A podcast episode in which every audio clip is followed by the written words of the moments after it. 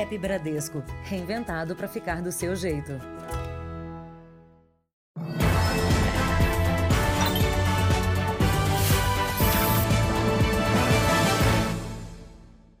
Boa noite. Boa noite. A Polícia Civil de São Paulo prendeu hoje três mulheres suspeitas de tramar a morte de um motorista de aplicativo. Ele foi assassinado por criminosos depois que uma das presas o acusou de abusar do próprio filho.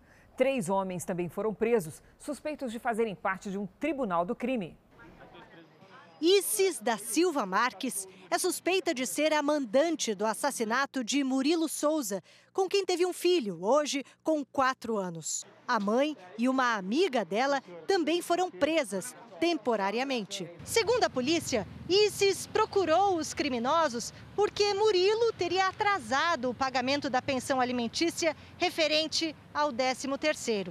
Mas aos executores, ela deu um outro motivo o ex-companheiro teria abusado sexualmente do próprio filho. Murilo desapareceu em janeiro deste ano. O corpo foi encontrado uma semana depois. Um vídeo feito no cativeiro mostra Murilo sendo coagido. Fala que você fez com seu filho. Fala aí. Ele chega a confessar o crime, mas um laudo da perícia comprova que o menino não sofreu abuso. A vítima ela foi é, deliberadamente, intencionalmente embriagada. Então essa foi uma técnica utilizada por este tribunal, pelas filmagens, é evidente, não? a coação moral, não? A tortura psicológica, não? Então foram utilizados vários meios aí é, para uma falsa confissão e em determinado momento, não? ou pelo estado etílico não? É, elevado, não? ou pelo medo, não? ele acabou confessando aquilo que ele efetivamente não fez.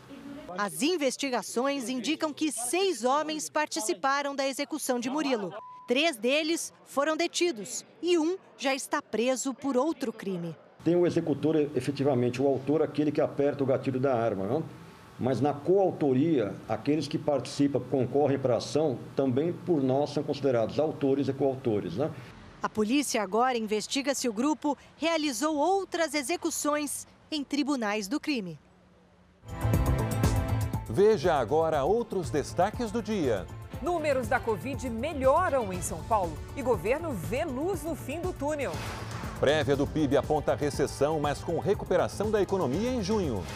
Presidente Bolsonaro reafirma compromisso com controle de gastos. Fogo no Pantanal ameaça animais.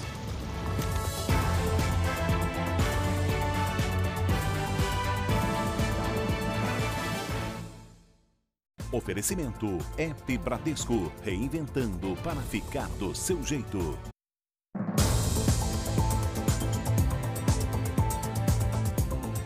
Depois de três anos, o Tribunal de Justiça de Minas entendeu que a polícia teve culpa por não garantir a segurança de uma mulher assassinada dentro de uma viatura da PM. Ela tinha feito uma denúncia contra o ex-companheiro. Os dois foram levados para a delegacia no mesmo carro. O Estado foi condenado a pagar indenização de 190 mil reais à família da vítima. Três anos depois, a família de Laís recebeu uma resposta da Justiça. Uma indenização pelo fato de ela ter sido assassinada dentro de uma viatura da Polícia Militar. Se tivesse palavras que pudesse explicar, é uma dor, é um. Você se sente impotente com relação a tudo, porque nada pode trazer a vida dela de volta. O Tribunal de Justiça de Minas entendeu que a polícia teve culpa por não garantir a segurança da vítima durante o transporte e condenou o Estado a pagar 190 mil reais de indenização por danos morais, dividida entre a mãe e os três irmãos de Laís. Laís Andrade Fonseca tinha 30 anos quando foi assassinada pelo ex-namorado, Valdeci Ribeiro de Jesus. No crime, ele usou uma faca que estava escondida na bota. Eles moravam na cidade de Pavão e estavam sendo levados para uma delegacia em Teófilo Otoni, a 100 quilômetros de distância. Ela tinha denunciado o ex porque ele havia instalado uma câmera dentro do banheiro da casa onde ela morava com o filho, na época com oito anos. Valdeci foi condenado a 24 anos de prisão. A família vai entrar com recurso para aumentar o valor da indenização para cerca de um milhão de reais. Sobre uma possível punição dos PMs, foi aberto um processo administrativo na Corregedoria da Polícia, mas o Ministério Público não ofereceu denúncia contra eles. Como as mulheres hoje no Brasil vão se sentir seguras se uma mulher morreu dentro da viatura da Polícia Militar? O Brasil está entre os cinco países que mais sofrem fraudes na internet. E agora, na pandemia, mais de 12% dos usuários brasileiros foram alvos de tentativa de golpe no segundo trimestre deste ano. Ao navegar na internet, muita gente nem imagina que pode ser isca fácil para golpistas do outro lado da rede. São criminosos do chamado phishing, uma referência à palavra em inglês que significa pescaria. Eles lançam iscas via e-mail ou mensagem de texto com grandes promoções, facilidades em benefícios, entre outras pegadinhas. Se a vítima clicar no link falso, o golpista consegue pescar informações como número de documentos, dados de cartão de crédito e senhas bancárias. Foi o que aconteceu com o pai do Lucas. E tivemos um prejuízo de aproximadamente R$ 1.500. Já que a gente não pode recuperar esse dinheiro, a gente redobra os cuidados com todos os e-mails, a gente não clica em link nenhum. O Brasil foi o quinto maior alvo desse tipo de fraude no mundo nos primeiros meses da pandemia. Entre abril e junho, um em cada oito usuários de internet no país acessou ao menos um link que direcionava para uma página criada por golpistas. A forma mais fácil de você se proteger contra um ataque de phishing é você ter um antivírus instalado nos seus dispositivos. Segunda coisa, desconfie, não acredite em tudo, todas as mensagens que você recebe. Além da tecnologia, a melhor arma é sempre desconfiar antes do clique. Foi o que livrou a Niele do golpe. Ela recebeu um link para rastrear o envio de um produto que já tinha recebido. Eu já fico preocupada também pela questão deles terem essa noção que eu fiz uma compra em uma loja específica, a data que eu fiz essa compra, porque isso já, já veio e era verídico né, no e-mail. Então era só eu confirmar clicando naquele link que eles teriam acesso a, a diversos dados que eles estão buscando. No r7.com você confere os golpes mais comuns que os criminosos aplicam pela internet. Acesse lá. O Supremo Tribunal Federal deve decidir se o ex-assessor Fabrício Queiroz volta ou não para a cadeia. Ele e a mulher tiveram a prisão domiciliar revogada pelo ministro Félix Fischer, do Superior Tribunal de Justiça. Fabrício Queiroz acordou cedo. Deixou o prédio onde mora, na zona oeste do Rio, em um carro do Poder Judiciário do Estado. Ele seguiu em direção a uma clínica particular na mesma região, onde ficou por menos de uma hora. O ex-assessor realizou exames e voltou para casa. Uma chegada tumultuada. A saída de Queiroz foi autorizada pelo Tribunal de Justiça do Rio e, segundo a defesa, já estava agendada. Ele deve fazer uma cirurgia no ombro nas próximas semanas. Por isso, os advogados pediram a liberação para a consulta. Fabrício Queiroz e a mulher são alvo de uma investigação sobre um esquema de atividades financeiras suspeitas na Assembleia Legislativa do Rio de Janeiro. Na época, Queiroz era assessor no gabinete do então deputado estadual Flávio Bolsonaro, hoje senador. Márcia chegou a ficar foragida por três semanas, mas se apresentou quando a justiça decidiu que ela e o marido poderiam cumprir pena em casa com o uso de tornozeleira eletrônica. Ontem, o Superior Tribunal de Justiça determinou que eles voltem ao regime fechado. Em nota, a defesa do casal disse que tenta reverter a decisão porque a saúde de Queiroz e da mulher estariam em risco na cadeia devido à pandemia. O ex-assessor se trata de um câncer. Queiroz e a mulher aguardam uma decisão do Supremo Tribunal Federal para saber se voltam à prisão. Um pedido de habeas corpus deve ser julgado pelo ministro Gilmar Mendes. O Tribunal de Justiça do Rio informou que já expediu os dois mandados de prisão preventiva contra Queiroz e Márcia Aguiar. A Secretaria de Administração Penitenciária do Estado diz que ainda não foi notificada. Uma adolescente brasileira foi assassinada na Holanda. A principal suspeita do crime é uma amiga. Nascida em Manaus, Alice Albuquerque, de 15 anos, morava há seis em Roterdã com a mãe. Segundo a família de Alice, uma amiga dela, de 16 anos, de origem marroquina, é a principal suspeita do crime que teria sido premeditado. Um dia antes do assassinato, as duas jovens teriam discutido. Ela era apaixonada pela minha filha. A minha filha não queria nada com ela. Alice foi morta na casa da amiga. A suspeita, que é menor, foi apreendida. A mãe de Alice chegou a procurar a polícia para que a família marroquina se mantivesse longe da filha. O caso ganhou destaque na imprensa holandesa. Um dos maiores jornais do país trouxe a manchete: mais de 100 pessoas caminham por Alice. Este outro perguntou: Alice era muito amada. Como é possível que isso tenha acontecido com ela? A família quer trazer o corpo da jovem para ser velado no Brasil. Estamos com dificuldade porque é outro, é outro país, né? É Holanda, é, é Europa. É, fica difícil até da comunicação, se comunica com as nossas irmãs só. Na Holanda, brasileiros que vivem em Roterdã prestaram homenagens à adolescente nesta sexta-feira. A mãe pede por justiça. Que nenhuma mãe passe pela dor que eu estou passando. É que esses órgãos daqui, não só daqui da Holanda, do Brasil, do mundo todo, escutem os pais quando pedirem ajuda como eu pedi. Vamos agora aos números de hoje da pandemia de coronavírus no Brasil. Segundo o Ministério da Saúde, o país tem 3 milhões 275 mil 520 casos de Covid-19, com 106.523 mortos. Foram 1.060 registros nas últimas 24 horas. Ainda de acordo com o boletim do Ministério da Saúde, 2.384.302 pacientes estão curados e mais de 784 mil seguem em acompanhamento. O governo de São Paulo informou que o estado está com o menor índice de ocupação de leitos de UTI para pacientes com coronavírus, 57,8% na média. E pela primeira vez, todas as regiões do estado estão com ocupação abaixo de 80%. Os números de mortes e casos também têm estabilidade ou queda. Para as autoridades de saúde, os resultados podem significar que a doença no estado deixou a fase de platô ou seja, estabilidade em um patamar alto. E a pandemia começa a perder força. Quando a gente olha a Grande São Paulo, especialmente o município de São Paulo, nós já estamos eh, num período de inflexão.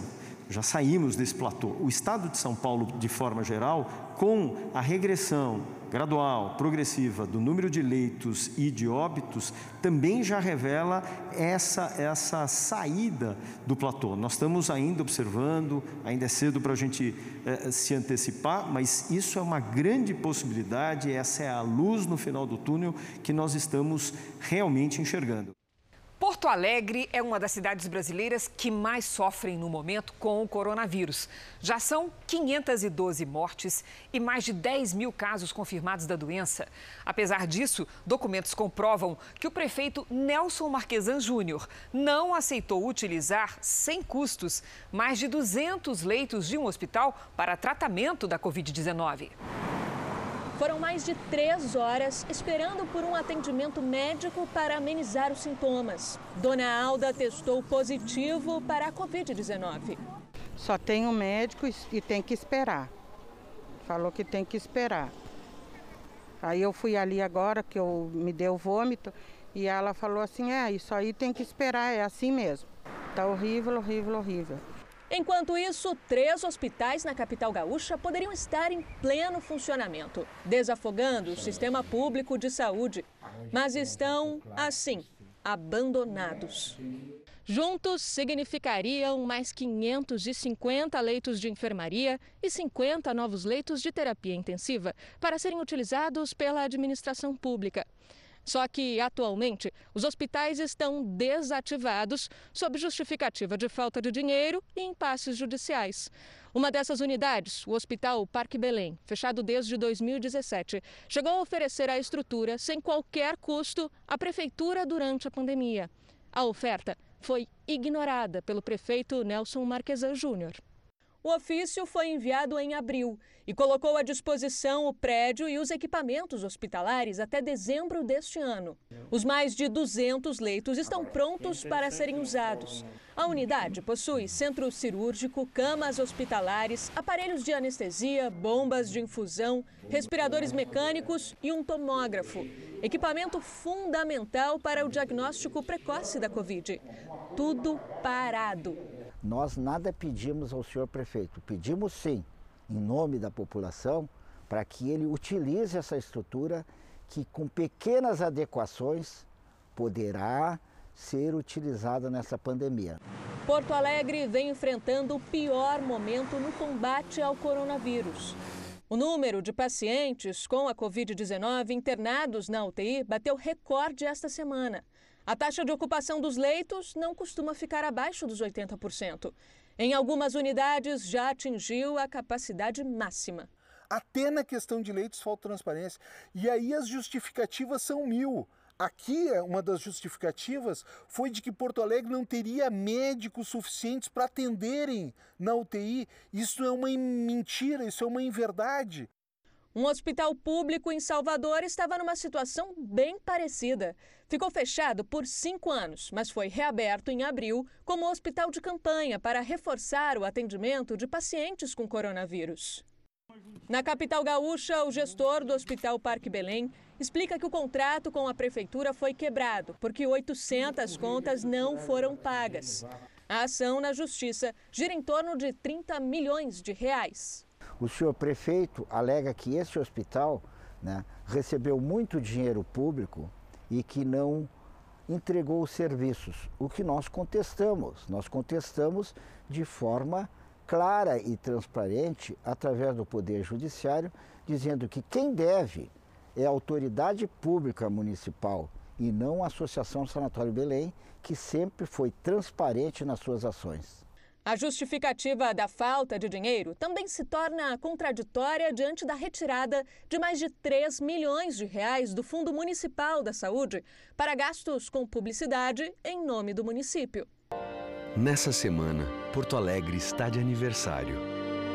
A conduta de Nelson Marquesa Júnior está sendo apurada, inclusive em um processo de impeachment, aprovado semana passada pelos vereadores. O prefeito nega qualquer irregularidade, mas ainda não apresentou a defesa à Câmara. Com esses 3 milhões 122 mil uh, em, colocado em publicidade, ele manteria esta estrutura aqui aberta por pelo menos seis meses esta estrutura aqui seis meses. A Prefeitura de Porto Alegre informou que apostou na expansão de estruturas adequadas que já estão ativamente prestando serviços à saúde pública para o atendimento de pacientes com a Covid-19. O município afirmou ainda que abriu desde março mais de 400 leitos, sendo 260 para UTI, totalizando mais de 7 mil leitos na capital gaúcha. O Banco Central divulgou hoje a prévia do Produto Interno Bruto. O resultado no segundo trimestre, encerrado em junho, aponta para uma queda de quase 11%, 10,94%. Mas o mesmo mês de junho mostrou uma recuperação de quase 5% em relação a maio. Com esses números, é possível dizer que o Brasil está em recessão técnica, ou seja, retração por dois trimestres seguidos. O fim de semana está aí e muita gente se prepara para os exercícios. Pedalar é uma opção. O setor de bicicletas comemora. As vendas em todo o país dobraram nos últimos dois meses. O medo de pegar o coronavírus fez com que a Isabela deixasse de frequentar a academia. Para não ficar parada, decidiu comprar uma bicicleta. Por conta da aglomeração que tem na academia, muita gente vai, então se torna mais perigoso. A bicicleta não, é ao ar livre. Gostou tanto que arrastou o namorado. A gente tenta conciliar é, a vida de estudante, a vida de trabalho, é, com o nosso hobby. O mercado de bicicletas está em alta. De acordo com a associação que representa a categoria no Brasil, entre maio e junho, houve um aumento médio de 50% nas vendas em relação ao ano passado. Já entre 15 de junho e 15 de julho, o crescimento mais que dobrou em comparação a 2019. Além de ser a companheira nos exercícios para manter a forma, a bicicleta também virou alternativa ao transporte público, sempre lotado. Resultado: nesta empresa, o faturamento durante a pandemia aumentou cerca de 200%. Está vendendo tanto que já tem produto em falta. A população aderiu à bicicleta como um lazer e um meio de você respirar um apuro junto com a natureza. Na casa da Mariana, a família toda pedala. Meu marido começou a pedalar na, com a pandemia, tomou gosto, já fez upgrade de bicicleta e agora para minha filha. Só a Maria Luísa, de 3 anos, não tinha bicicleta. Depois de muitas dúvidas, escolheu a dela. você está pensando em comprar uma bicicleta também? No r7.com você confere qual é o kit básico para um ciclista ou uma ciclista. Acesse lá. As Filipinas suspenderam em caráter temporário as importações de frango do Brasil. A medida foi tomada depois que uma cidade na China informou ter encontrado vestígios do coronavírus no produto. Em Pequim, o porta-voz do Ministério das Relações Exteriores da China fez um pronunciamento e não respondeu sobre uma eventual suspensão das importações de frango do Brasil. Zhao Lijian disse que o governo central da China ainda está apurando informações da cidade de Shenzhen, onde vestígios do coronavírus teriam sido encontrados em amostras de asas de frango. Já as Filipinas suspenderam a importação. De janeiro a julho deste ano, o Brasil vendeu aos filipinos, país vizinho à China, cerca de 50 toneladas de frango, o que representa 34 milhões de dólares. O Brasil é o maior exportador mundial de frango. O Ministério da Agricultura e a Associação Brasileira de Proteína Animal, que representa os frigoríficos, disseram que não foram informados oficialmente da suspensão das exportações de aves para as Filipinas. O setor reforçou que toma todas as medidas para garantir a segurança dos trabalhadores e a qualidade dos produtos e ressaltou que não há evidências científicas de que a carne possa transmitir o coronavírus. Em Santa Catarina, produtores dizem que tudo será esclarecido e as exportações não serão prejudicadas. Nós temos segurança do produto que fazemos, temos segurança que esse processo será rapidamente esclarecido e não haverá maiores danos à imagem do frango brasileiro. O Departamento de Justiça dos Estados Unidos acusa a renomada Universidade de Yale de discriminar candidatos brancos e americanos de origem asiática no processo de admissão. O Departamento de Justiça quer que a instituição adote medidas corretivas. Caso contrário, pretende processá-la. A acusação foi feita depois de um inquérito aberto há dois anos, após denúncias. A universidade diz que cooperou com os investigadores e nega as acusações. Subiu para 178 o número de mortos pela explosão no porto de Beirute. Hoje foram encontrados os corpos de três bombeiros. Pelo menos 30 pessoas ainda estão desaparecidas. As buscas continuam em toda a área atingida. 6 mil pessoas ficaram feridas. Voluntários trabalham também no resgate de animais presos em destroços e edifícios atingidos. O entorno do porto de Beirute está destruído. Do alto, uma noção maior da violência da explosão, que culminou em protestos contra o governo libanês e na renúncia do primeiro-ministro. A explosão que aconteceu no porto trouxe força a questões internas que já existiam aqui no Líbano.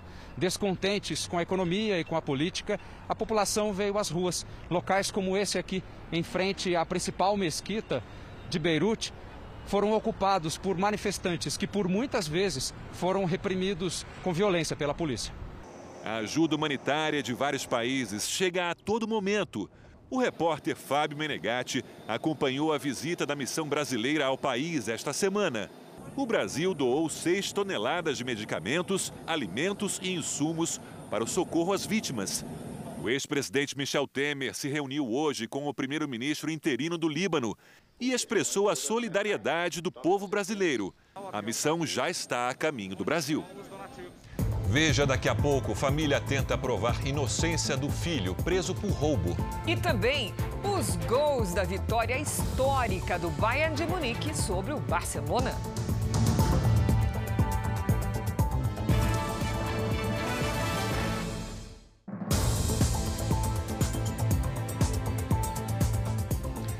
Aprovação de Jair Bolsonaro é a mais alta já medida pelo Instituto Datafolha desde o início do seu mandato. Hoje, o presidente esteve no Rio de Janeiro para a inauguração de uma escola. A comitiva chegou cedo ao Rio. O presidente Bolsonaro inaugurou a primeira escola cívico-militar da capital fluminense, na zona norte da cidade.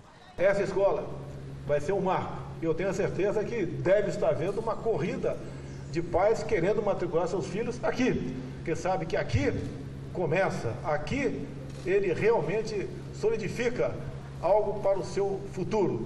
A unidade construída pela Prefeitura do Rio deve receber 560 alunos. Vamos fazer dessa escola realmente um templo de civismo, de amor à pátria, de respeito à família, de respeito a Deus. O presidente ainda visitou o Comando Militar do Leste. Depois foi ao Batalhão de Operações Especiais da Polícia Militar do Rio, antes de seguir para o Forte da Urca. O presidente deve continuar no Rio até amanhã para visitar a Brigada Paraquedista na zona oeste da cidade. Só depois retorna a Brasília. É a primeira viagem de Jair Bolsonaro à capital fluminense desde o início da pandemia. A pesquisa Datafolha mostrou que o presidente tem a melhor aprovação desde o início do mandato. 37% dos entrevistados avaliaram o governo Bolsonaro como ótimo ou bom. Eram 32% na última pesquisa, quando os que consideravam o presidente ruim ou péssimo somavam 44%. A rejeição caiu 10 pontos e agora é de 34%. 27% consideram o governo regular e 1% não soube responder.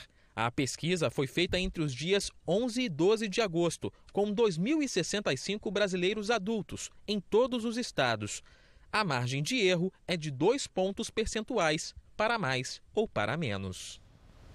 Depois de admitir que houve uma discussão dentro do governo sobre o fim do teto de gastos, o presidente Jair Bolsonaro disse que o limite nas despesas públicas é o norte do governo. E o ministro da Economia, Paulo Guedes, indicou os nomes para remontar sua equipe. São dois nomes que já faziam parte da equipe econômica. Diogo McCord vai assumir a secretaria responsável pelas privatizações e Caio Andrade passa a ser o secretário de desburocratização. Mas em Brasília só se fala no teto de gastos. A regra limita as despesas públicas, que com os gastos obrigatórios, aumento de despesas e a queda nas receitas deve deixar o governo sem margem para investimento nos próximos anos. A ideia de furar teto existe, o pessoal debate, qual o problema? Presidente, na pandemia, né, nós temos a PEC da a PEC de guerra. Nós já furamos o teto em mais ou menos 700 bilhões de reais. Diante da repercussão, Bolsonaro escreveu nesta sexta-feira sobre a expressão furar o teto. Disse que o ministro da Economia manda 99,9% no orçamento e que a responsabilidade fiscal e o respeito ao teto seriam um norte do governo. Para o ministro da Economia, Paulo Guedes, o limite nas despesas é uma forma de demonstrar aos investidores que o país vai seguir na tentativa de controlar os gastos. O vice-presidente também disse não concordar em furar o teto. Eu sou contra totalmente, né? Eu digo para vocês muito claramente.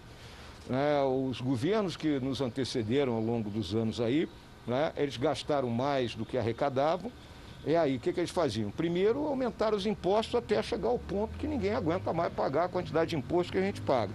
E depois passaram a fazer dívida. O Ministério da Economia tem defendido a reforma administrativa como forma de conseguir recursos para investimentos. O presidente da Câmara, Rodrigo Maia, segue nessa mesma defesa. Mas a área política do governo não está convencida de que este seja o melhor momento.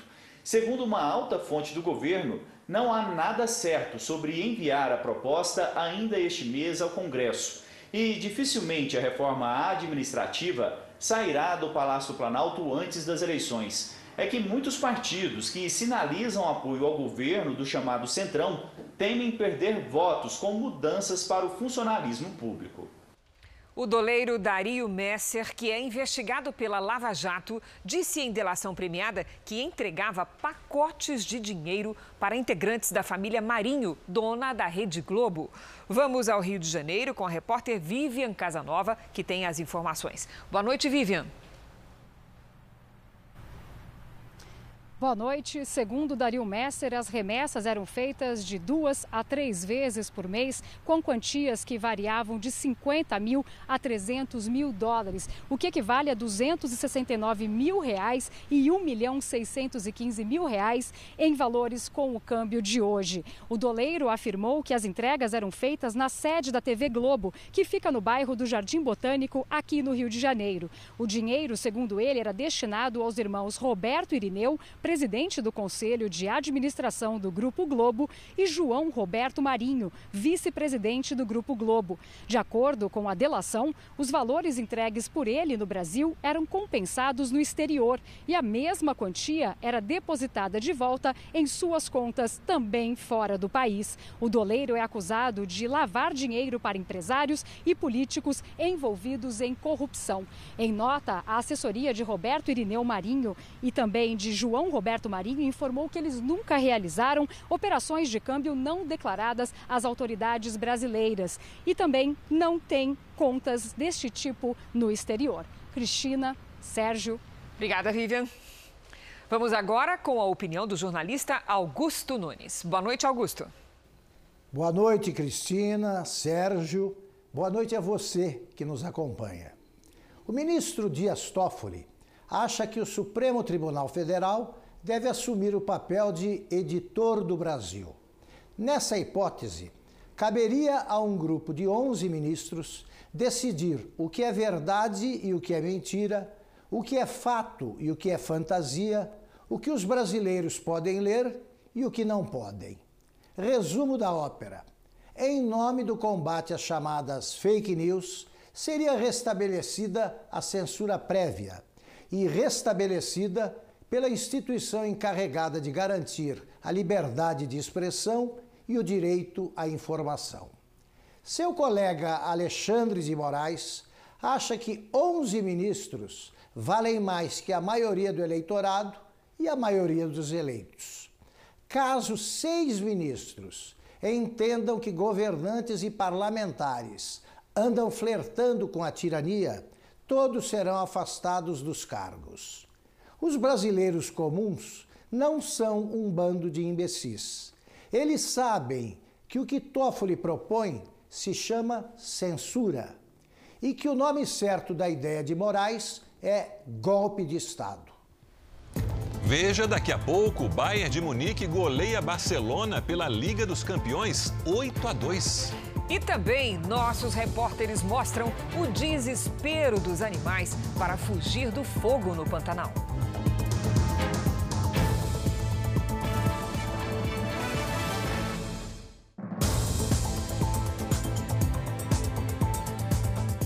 Uma guerra de recursos atrasa a definição sobre quem deve administrar a linha amarela, uma das vias mais importantes do Rio de Janeiro. A atual concessionária Alanza tenta ganhar tempo e ainda pede uma indenização caso o contrato seja encerrado.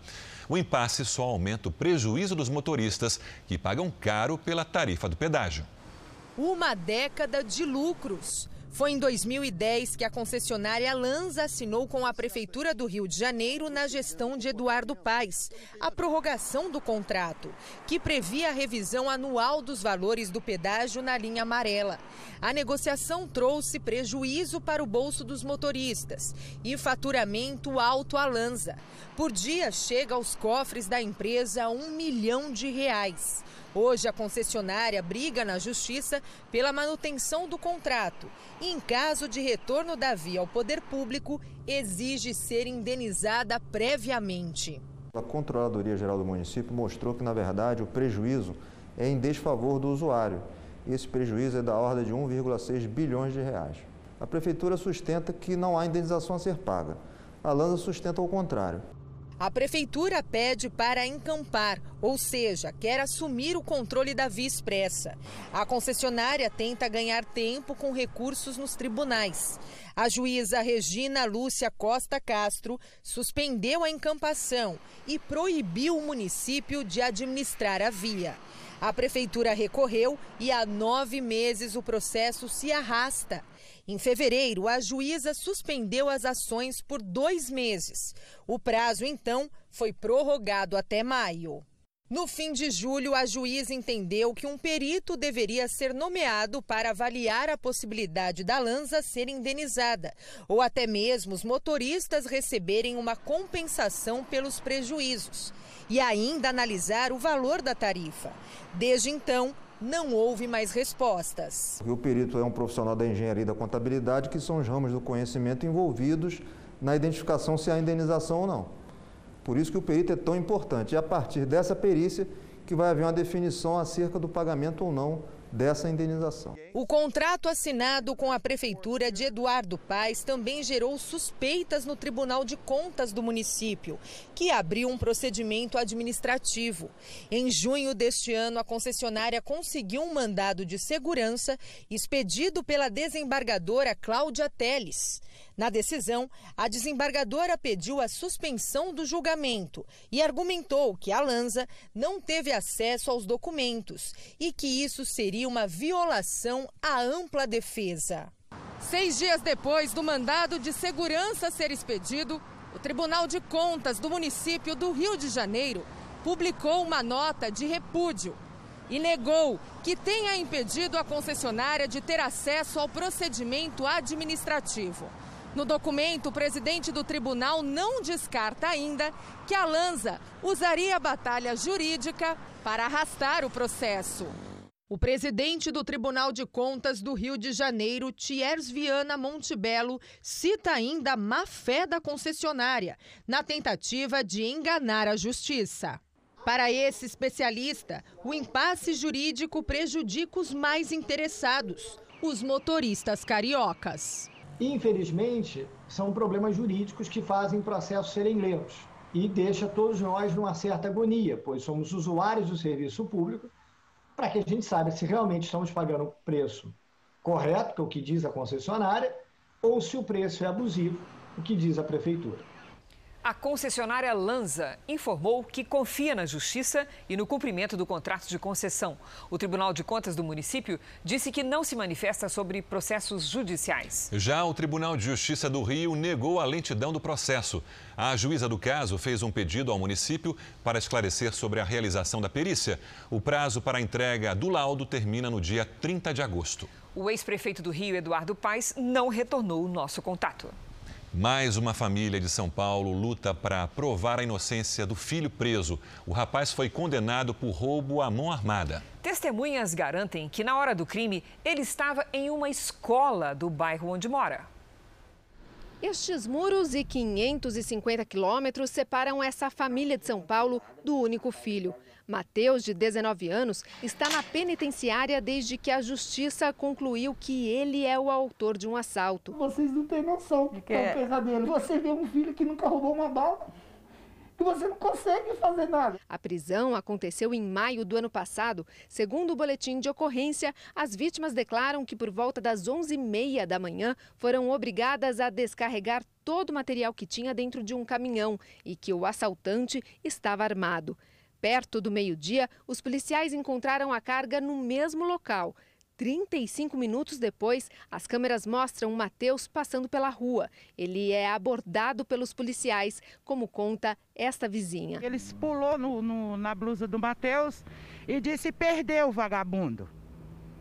Foi quando meu filho falou bem baixinho, sentado na cadeira assim: mãe, não foi ele, ele estava na escola comigo. Mateus foi condenado a seis anos de prisão por roubo com uso de arma. A sentença foi baseada no testemunho das vítimas, que dizem ter reconhecido o rapaz. A família recorreu da decisão e vai pedir a anulação do julgamento, já que no mesmo dia e horário do registro da ocorrência, imagens de câmeras de segurança mostram que Mateus estava na escola do bairro. Pelas imagens, Mateus chega na escola pouco depois das 10 horas da manhã, guarda a bicicleta e aparece no portão. E só deixa o local ao meio-dia e 12, portanto, mais de 40 minutos depois do crime. O vice-diretor da escola garante que Matheus ficou o tempo todo ali. É, eu acho que foi feito um engano, né? Uhum. Porque ele estava lá na escola. É uma pena que não tinha câmera na quadra porque senão pegava ele o tempo todo na quadra. Os vídeos foram anexados ao processo, mas na sentença a juíza alegou que ele poderia ter praticado o crime no intervalo em que não aparece nas imagens e ainda acrescentou dois anos a pena pelo uso de arma, apesar dos policiais não terem encontrado nada com ele. O rapaz não foi encontrado é, com a arma. A roupa que ele utilizava era uma roupa absolutamente comum para um jovem é, na idade dele. Ele estava em período próximo na porta da escola aguardando a namorada e existe prova, vasta prova documental né, de filmagem de que ele estava na porta da escola. Então tem alguns elementos que mostram aí, no mínimo, que há dúvida razoável e com dúvida razoável é o que se impõe é a absolvição. Ah, a gente só quer ele de volta, inocente, livre desse, dessa condenação, desse crime, né? É o que eu mais peço nas minhas orações. O incêndio que atinge o Pantanal está provocando a fuga de animais em busca de sobrevivência. O maior abrigo de araras azuis do país está ameaçado. Aviões do Corpo de Bombeiros decolam a todo instante. Os prejuízos são incalculáveis. Alto, registramos que são poucos os refúgios. Falta água para os bichos do Pantanal. Realmente é um impacto muito profundo. São gerações, é uma geração inteira que a gente perde nesse período que inclusive é de reprodução dessas espécies. A travessia da onça pintada no Rio Paraguai é cena rara. Não é o caminho de quem avistou a presa do outro lado da margem. É o desespero para escapar das chamas, o perigo causado pelo homem. O ideal é que as pessoas não coloquem fogo, não usem o fogo para limpeza de áreas ou em acampamentos ou em qualquer atividade que pense em colocar um fogo aparentemente inofensivo. O fogo avança e coloca em risco o maior abrigo de araras azuis do país. Há quase 60 anos, elas descansam nas árvores de uma fazenda em Mato Grosso. Num sobrevoo pela região, vimos que está tudo queimado ao redor do casarão. As chamas rasteiras ameaçavam chegar perto de ninhos e frutos do cerrado, alimentos de uma espécie ameaçada de extinção. Os primeiros focos de incêndio tiveram início há quase dois meses na maior reserva natural do país, no estado de Mato Grosso. Um deles ao norte e outro ao sul, na reserva indígena de Perigara. No fim de julho, as labaredas se juntaram e o fogo se espalhou. O helicóptero da Marinha, com capacidade para 11 mil quilos, transporta até 24 brigadistas. Um deles vai aqui, ó, na porta, preso por um cinto e dispara um botão para despejar água. Onde os homens não chegam por terra, a água vem lá do alto. O equipamento, que parece um cesto, retira a água dos rios da região e despeja 2 mil litros em áreas onde as chamas ganharam proporção. O piloto coloca a aeronave aonde é o ponto ideal de lançamento e existe a coordenação entre o piloto e o fiel da aeronave. E o fiel da aeronave, ele aciona o botão e aí faz o lançamento da água. Quando anoitece, o clarão no horizonte serve de aviso. É fogo que não se apagou. Os incêndios no Pantanal também são tema do podcast JR em 15 Minutos com Celso Freitas. O tenente-coronel do Corpo de Bombeiros de Mato Grosso, Dércio Santos da Silva, fala sobre o trabalho de combate ao fogo na região. E você pode ouvir no r7.com, Play Plus, YouTube e nos aplicativos de podcast. Seca no centro-oeste, chuva que não para no sul. Como é que vai ser o nosso final de semana? É com ela. Lidiane, boa noite. Boa noite, Cris. Vai ter virada no tempo, viu? Boa noite para todo mundo que nos acompanha.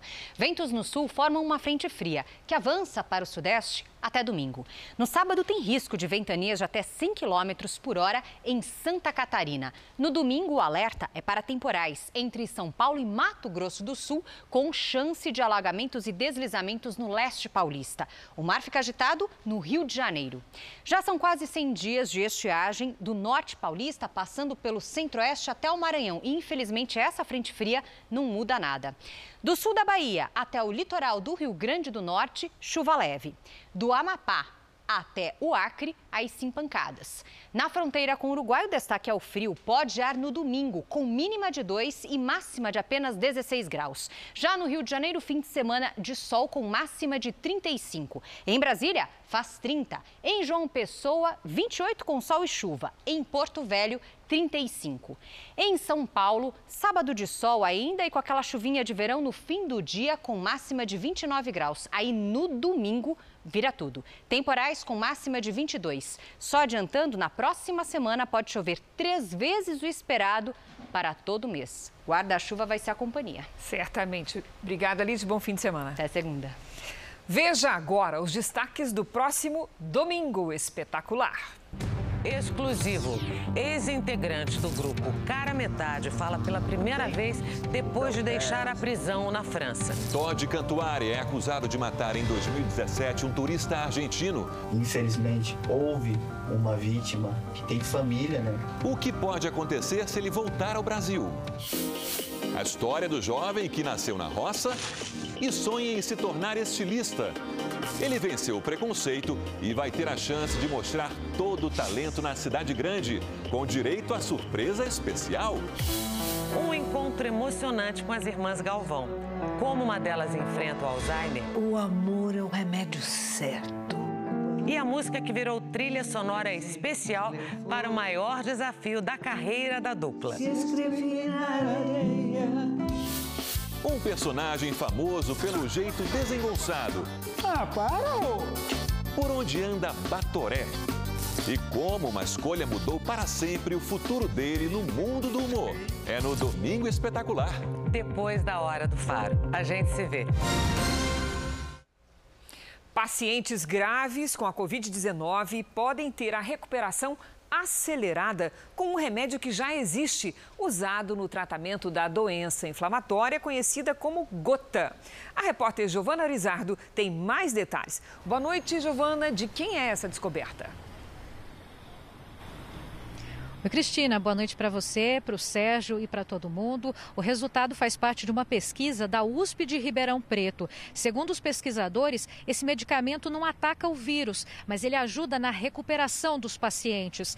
Os voluntários que fizeram uso desse remédio conseguiram se recuperar mais cedo de uma infecção dos pulmões e, com isso, conseguiram se livrar mais cedo do suporte de oxigênio em até três dias antes que os outros pacientes. Um dos coordenadores dessa pesquisa explicou que essa substância é indicada para os casos graves e que nos outros casos, aí no caso só vai ser feito o seguinte, Cristina, o uso em casos graves, como eu disse, e ainda depende de uma segunda fase de testes. Então vamos ver.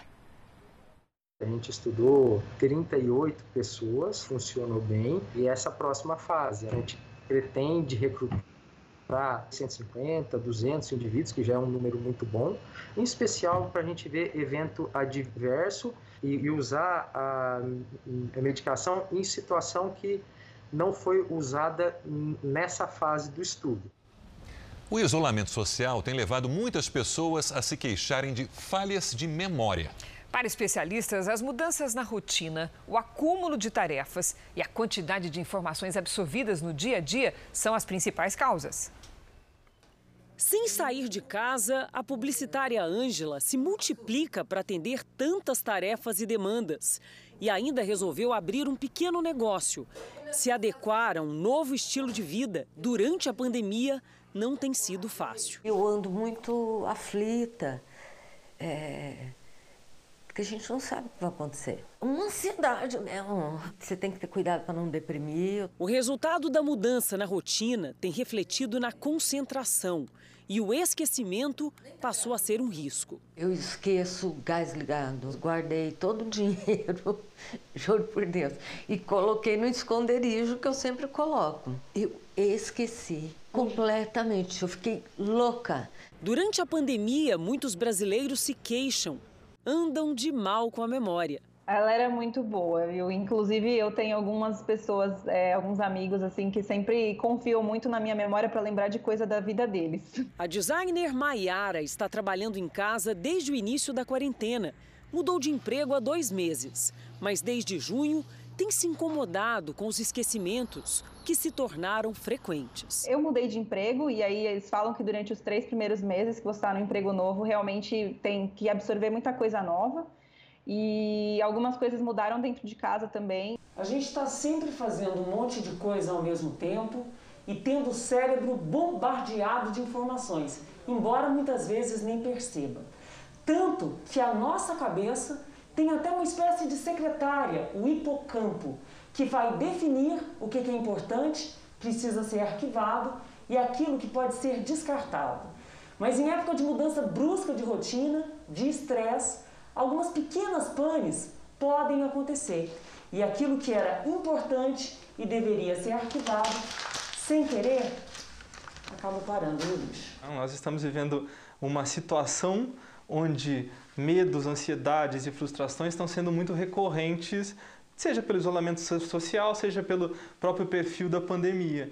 E isso faz com que o cérebro, principalmente, tenha certa dificuldade em retenção de informações. Confiar na memória exige certo treino, segundo o neurologista. Menos cobranças, mais paciência e, na medida do possível, manter uma rotina saudável, parecida com a de antes. E o mais importante, exercitar sempre a concentração. A quebra rápida, a ruptura do que era usual ao nosso cérebro é o que faz com que ele tenha uma certa dificuldade na concentração e que por isso começa a ter certas dificuldades cognitivas. Então, assim, voltar a ter suas atividades, voltar, pelo menos conseguir ter atividades físicas, um bom sono, boa alimentação, já é uma, uma característica muito importante para que esse paciente não tenha essas queixas. Futebol, o lateral direito Rafinha, um dos destaques do Flamengo, está oficialmente fora do time. O anúncio de que ele vai para o Olympiacos da Grécia foi feito hoje e é mais um revés para o clube multicampeão. Dois jogos, duas derrotas e o Flamengo, irresistível de 2019, aos poucos vai perdendo o encanto. Com um novo técnico, o espanhol Domenech Terron, no lugar do português Jorge Jesus, a tabela de classificação virou de cabeça para baixo para o time carioca. A derrota por 3 a 0 para o Atlético Goianiense deixou o Flamengo na lanterna do Brasileirão. E hoje, uma notícia ruim. O lateral Rafinha anunciou sua saída do clube para voltar à Europa. Existe uma cláusula dentro do contrato do, do, do Rafinha em que se ele quisesse voltar para a Europa, ele, ele, ele poderia voltar é, quando quisesse. Na segunda rodada do Brasileirão, o treinador já pedia um crédito de confiança. Eu preciso tempo, eh, os jogadores precisam tempo. Flamengo em baixa, Atlético Mineiro em alta. Depois de perder por 2 a 0 no primeiro tempo, o Galo, treinado pelo argentino Jorge Sampaoli, venceu o Corinthians de virada no Mineirão por 3 a 2. Sampaoli começa o seu trabalho com 100% de aproveitamento. Venceu os dois jogos que disputou e, pelo rendimento até agora, mostrou que seu time pode ser um dos candidatos ao título. Jogamos com uma, com uma equipe que vai vai brigar lá em cima, uma equipe que vai ser muito forte em casa. E pelas quartas de final da Liga dos Campeões, o Bayern de Munique humilhou o Barcelona 8 a 2. O brasileiro Felipe Coutinho marcou dois e garantiu os alemães nas semifinais. Logo no começo do jogo, Miller abriu o placar em Lisboa. Três minutos depois, o zagueiro Alaba marcou contra e empatou para o Barcelona. O segundo gol saiu dos pés do croata Perisic. O atacante Gnabry fez o terceiro do time alemão. Miller fez o quarto gol. No segundo tempo, o Barcelona ensaiou uma reação com o uruguaio Luiz Soares. Mas após uma jogada individual de Davis, o lateral Kimmich marcou o quinto gol. O artilheiro da Champions, Robert Lewandowski, também marcou. Foi o 14º gol dele na competição. O brasileiro Felipe Coutinho, que entrou no segundo tempo, fez o sétimo. E o oitavo. Final, Bayern de Munique 8, Barcelona 2. O Jornal da Record termina aqui. A edição de hoje na íntegra e também a nossa versão em podcast estão no Play Plus e em todas as nossas plataformas digitais. E à meia-noite e meia tem mais Jornal da Record. Fique agora com a novela Apocalipse. Boa noite, ótimo final de semana. E eu te encontro no Domingo Espetacular. Boa noite e até lá.